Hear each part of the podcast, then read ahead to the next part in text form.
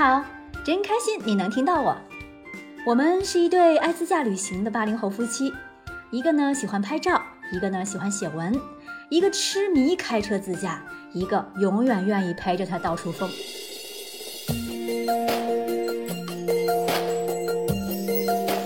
沐浴着加州阳光，吹着美国西海岸的海风，听着海浪拍打海岸的声音，路过一个个童话般的小镇。这就是加州一号公路的魅力了。一般走加州一号公路都会从北往南，也就是从旧金山往洛杉矶的方向走，因为这个方向行驶，车子刚好在右侧，就是靠近太平洋的一侧，停车观景更加方便。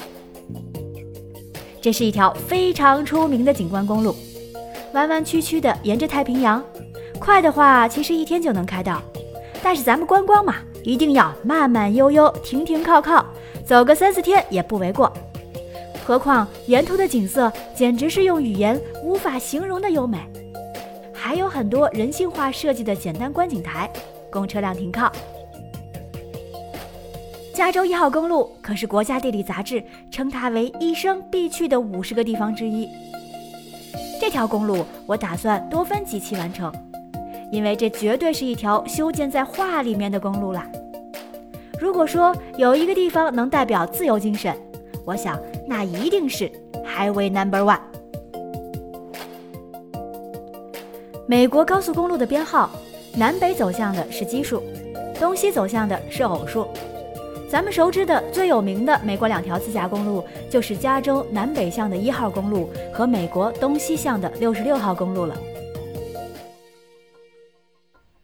在旧金山吃了一顿让人大满足的粤菜之后，出发一路向南，首先定位到半月湾，这里停车要收费，但相信我，其实半月湾的景色跟之后看到的比起来，实在是不值一提，这停车费都觉得花的不值，所以劝大家为了节省时间，半月湾可以忽略不计，只把它当成一个一号公路的起始导航定位点就好了。我们去的时候是二零一七年九月，因为提前查到一号公路的其中一段大瑟尔的路段桥塌了，美国人的修桥速度那叫一个慢呀！预估我们到的时候还不可能修好，就只能绕路而行。还好大多数景点都不耽误，而第一次没去成的大瑟尔，也在二零一九年第二次去的时候补齐了这个遗憾。这里可是号称是世界上陆地和海洋接触最美丽的揽胜角度，所以我对整条一号公路之旅充满了浓浓的期待。而今天的行程对我来说，浓浓的期待就是童话小镇卡梅尔。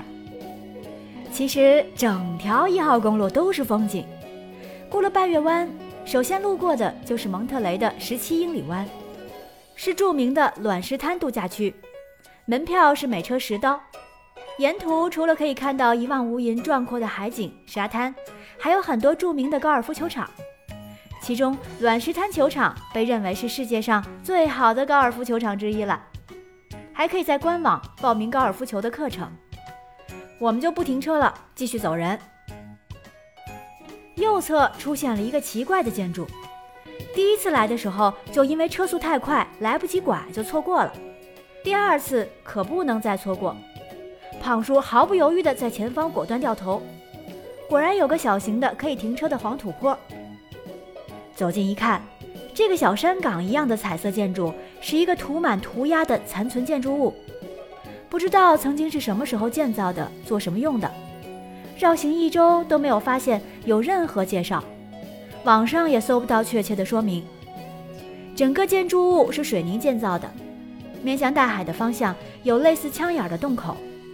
估计是若干年前用来防御用的碉堡，废弃之后就被有才的人们画上了鲜艳的涂鸦，可以看到图文详细的照片，绝对的摆拍圣地。当时这个地方好像还没有成为网红地呢。继续惬意地开在一号公路上，右侧是一片无垠的蔚蓝，太平洋的表面平静的犹如一面镜子，偶尔翻腾起浓浓的纯白色泡沫。细腻光洁的沙滩扎入海浪深处，还有一条条从海岸的峭壁向大洋伸展的岩石，阻挡着汹涌而来的海浪，承载着海浪拍出一团团的晶莹。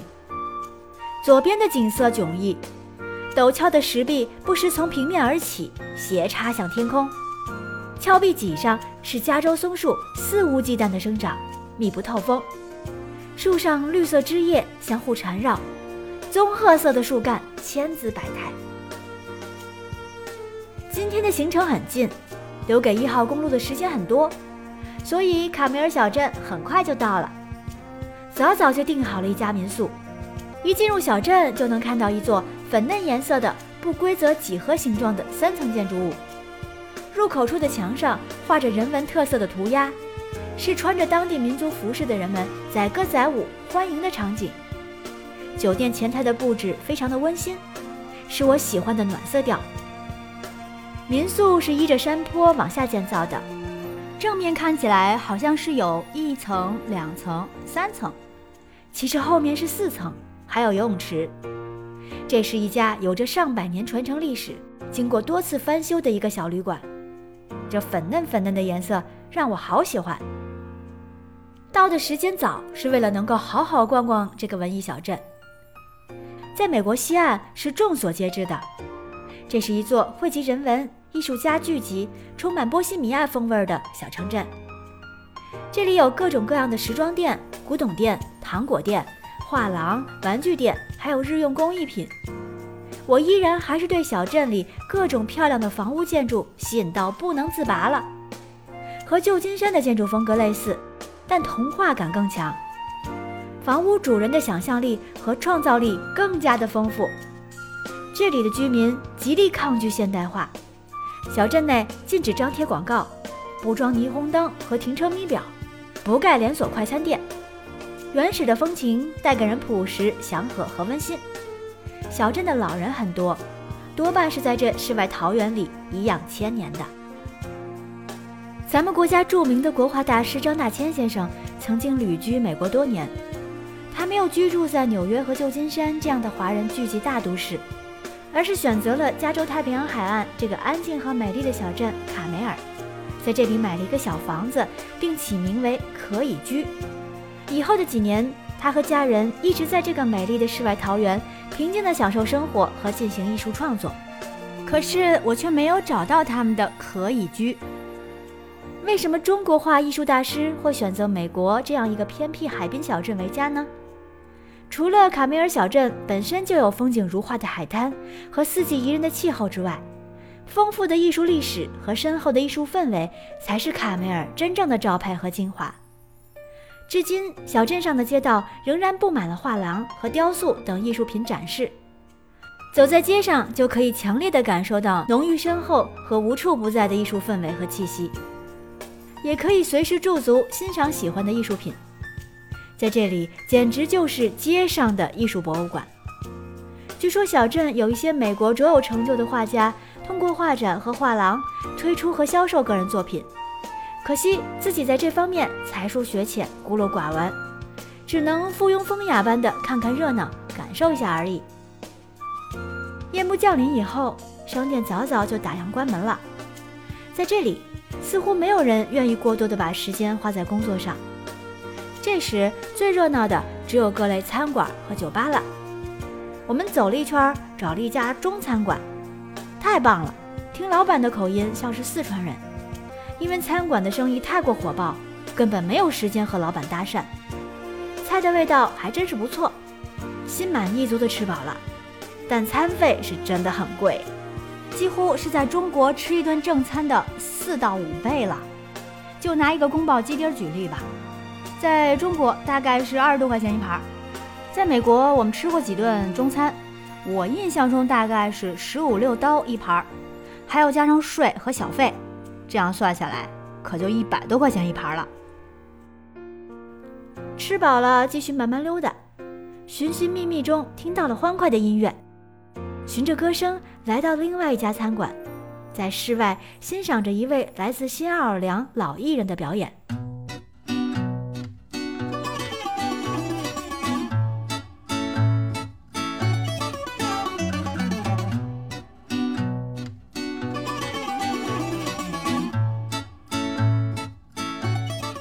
就这样，轻松温馨地度过了我在卡梅尔的第一个傍晚。第二天早饭后，因为时差的原因，刚好是中国的下午时间，临时接到公司的工作邮件需要处理，跟老板娘问有没有 WiFi 信号比较强的房间，我有不得不处理的工作。热情的老板娘把我带到一个类似沙龙会议室的大房间，一脸不理解地跟我说：“这是你的假期，为什么还要工作呢？”我也很无奈地看着他说：“因为除了我以外，别人都在工作，我不应该因为自己的休假而耽误别人的工作。这就是中西方差异的不同吧？老外休假就是休假，没有任何事情可以打扰他们，而我们休假也得惦记着工作。”任何时候都不敢怠慢。沿小镇的主街 Ocean Avenue 海洋大道向西走到尽头，穿过一片沙地和古老的松柏树，就是一片绝美的海滩了。拥有独一无二大沙滩的卡梅尔海滩映入眼帘，哇蓝哇蓝的，美到直接让人窒息，词都穷了。很多附近的居民在这里遛狗，我居然还看到遛马的，你受得了吗？简直是太童话了呀！别看海滩边有这么多可爱的小动物，但是海滩面上却特别特别的干净，一丁点儿的狗屎和垃圾都看不见。还是看图吧。一号公路给我们的惊喜还远不止如此，请好吧您嘞。下集预告：圣西蒙 （Reigate Point） 垃圾得角给我们的大惊喜，又是因为我在谷歌地图上多看了一眼的结果。为什么说又呢？请新朋友回听第三集，都是因为我经常多看一眼，就发现了不少好地方的原因。今天就先到这里喽，下期见。